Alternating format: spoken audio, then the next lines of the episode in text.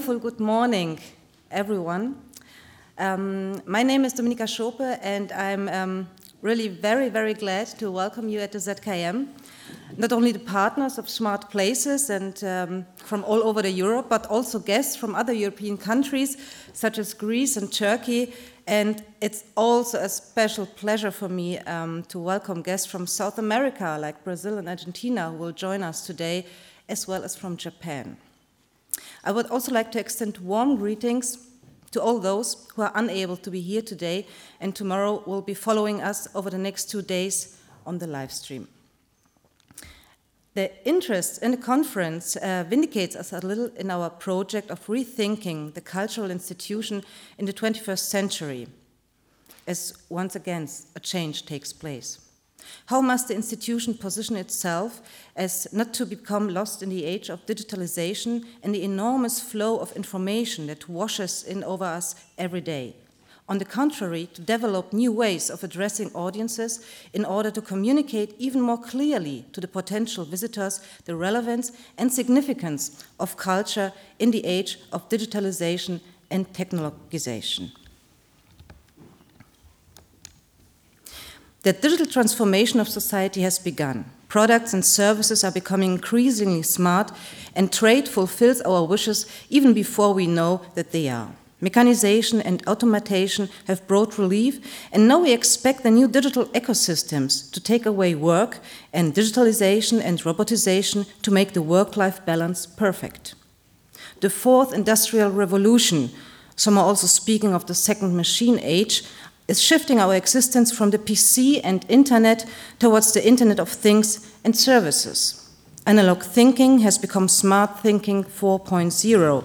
The next step, incidentally, is an Internet of Senses, which is being prophesied by current development at KIT in Karlsruhe. What has happened to the user in this period? What has happened to us? Who are our potential visitors? And this portrayal is not without reason.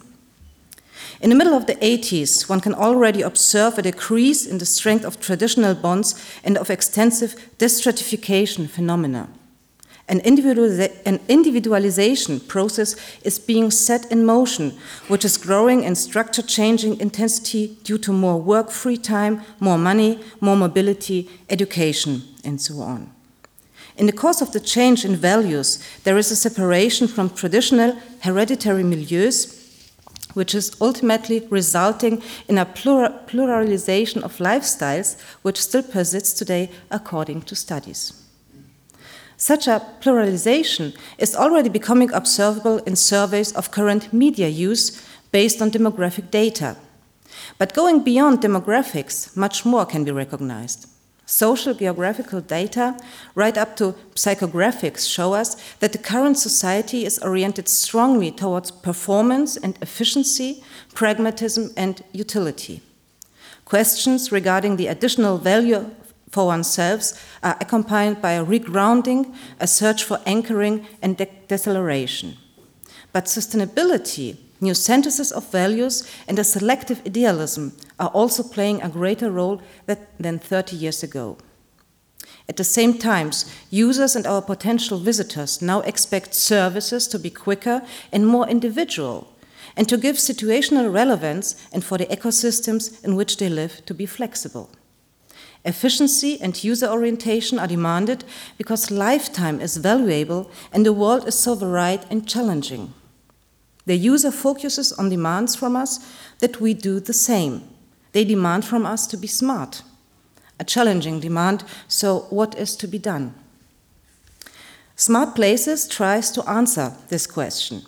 In the framework of the EU project, we focus on audience development and thus the interests and needs of the visitors. Because what started with the digitalization of stocks of museums worlds, museum worlds has happily soon also included the practical areas. The term audience development, which was coined by the Arts Council of England, describes the activity, quote, which is undertaken specifically to meet the needs of existing and potential audiences and to help arts and cultural organizations to develop ongoing relationships with audiences it can include aspects of marketing, commissioning, programming, education, customer care, and distribution. For Germany, support for this first came, surprisingly, not from the federal states of Germany, but from the European Union, since 2012 has not only provided funding for work on scientific content in the way which we are previously familiar with, but also for applied approaches to access in the framework of the program Creative Europe. Smart Places breaks fresh ground for a communication of art and culture. Cultural institutions are to become smart, which is to say, intelligently equipped places to experience art. The communication focuses on the museum visitors and their interests and needs. In the EU cultural funding will support, will support the project during four years with 2 million euro. Partners of the new network are eight cultural institutions and two universities from all over Europe. Coordination of the think tank is headed by the Dortmunder U. The main aim of Smart Places is primarily to tap new target groups using innovative digital offerings. As well as the brokering of media competence, however, the involved cultural sites are also to network on several levels in order to generate synergies among each other, not only in the curatorial sphere, but also and especially in the addressing of visitors. In addition to this, however, it is also intended to the project to initiate change management within the institutions. The project is transparent. On the website Smart Places EU and via our newsletter, we report continually on our attempts and successes, but certainly also about our, our failures, because with the aim of improving, failure is also a part of the process. As a part of this transparency, the section Audience Engagement gives an initial insight into the project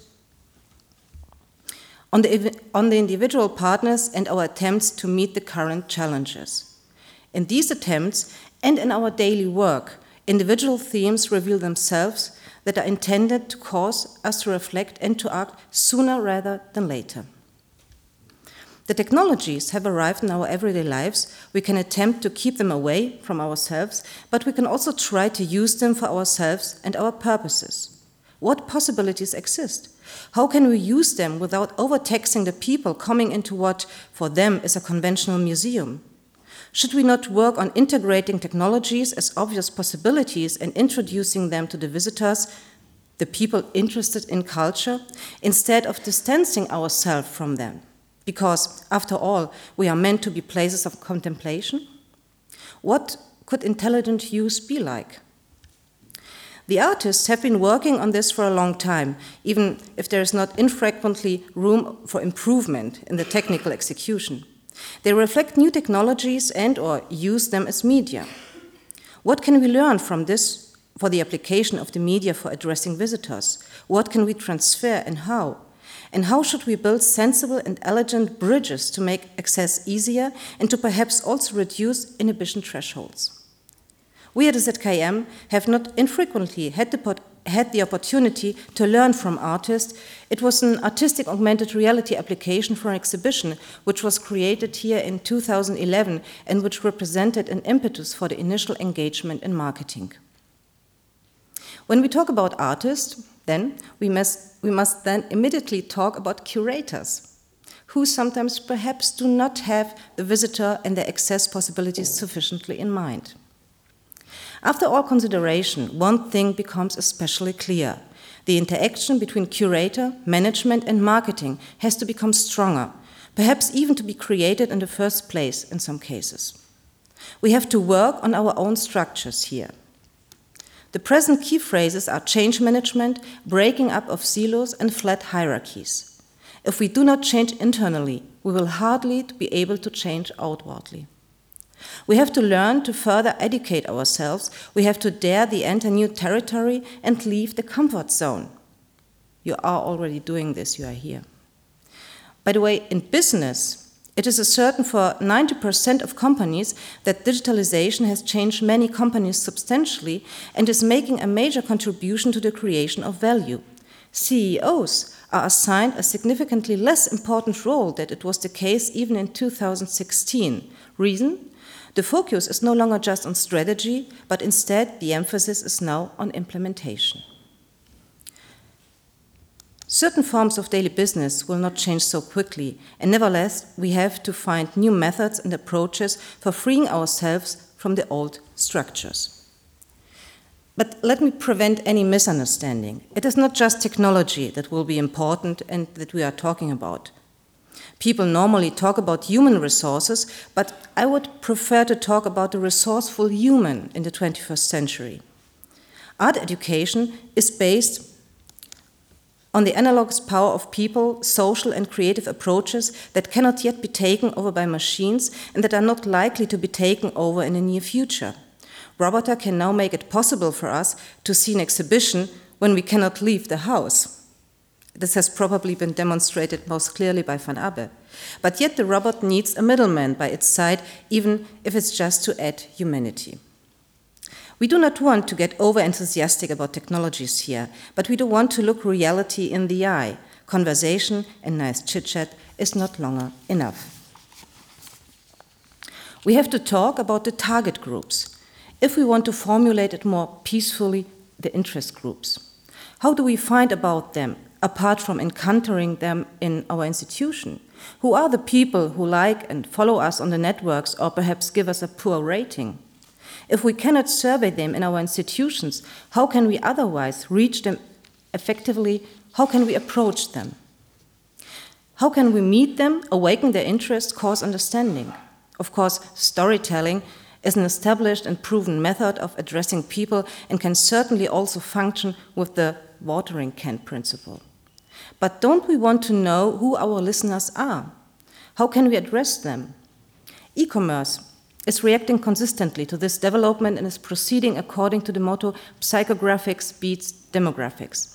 Using big data, quantitative data is evaluated in order to register the customer's current life situation as accurately as possible and to be able to forecast their next purchase. The data is collected, compiled in complex databases, analyzed in order to address the right person with the right content and the right time, and to carry out successful retargeting. Cultural institutions do not possess this dynamic data, simply because it's not requested anywhere. And even if we had it and could carry out such an analysis and such retargeting, should we do it? If culture considers itself in its role of cultural leadership, we should rather act as a corrective and ask ourselves what is necessary and what is vital for guiding potentially interested people to the cultural content. Where do the limits of culture have to be, and where does it have to act as a corrective? So let us talk about open data, about the possibilities of extending to the operational cultural sphere in order to be able to benefit in a useful way from gathered data with a clear aim of cultural mediation. The themes named here oscillate around one point and bring us to the initial question how can we be smart and convey to our potential visitors the utility that they are seeking in culture? Smart Places Innovation in Culture, the title may appear grandiose. We are not trying to reinvent the wheel, and we will not change our institutions overnight. But we face major changes and challenges we have to change ourselves. As product development is oriented towards business on the market, we should orient ourselves towards society with great consistency. In this first of three conferences, we want to touch as many current topics as possible. We have had the idea of producing a manifesto, or perhaps a plea, or even an algorithm for the cultural institutions of the beginning of the 21st century. During the next few days, we can work out its features, set our initial points, and establish connections. It is certain that this manifesto, or plea, or whatever, which might at the same time be capable of representing guidance for institutions, will not be completed in two days. Two conferences will follow, and this one specifically our concerns in further detail because it is not least at all a matter of the, meeting, of the meaning of culture in 21st century and a question of the cultural leadership of society. So let us negotiate about what a smart place can be, what its elements and requirements are. What could the institution of the 21st century be like if it's oriented itself towards the development and trends of society, both positive and negative? Now, I wish you and I wish us an exciting conference with a lot of discussions and findings. And um, last but not least, I would like to, to thank my team without whom this conference would have been possible because the sport that we have put on during the past three weeks with a lot of projects as well as the preparation of the conference is absurd and incredible. So big thanks to Regina and Steffi and to Alexa and Marie and to Juno and Marie. Thank you very much and have a lot of fun in the two days. Thank you.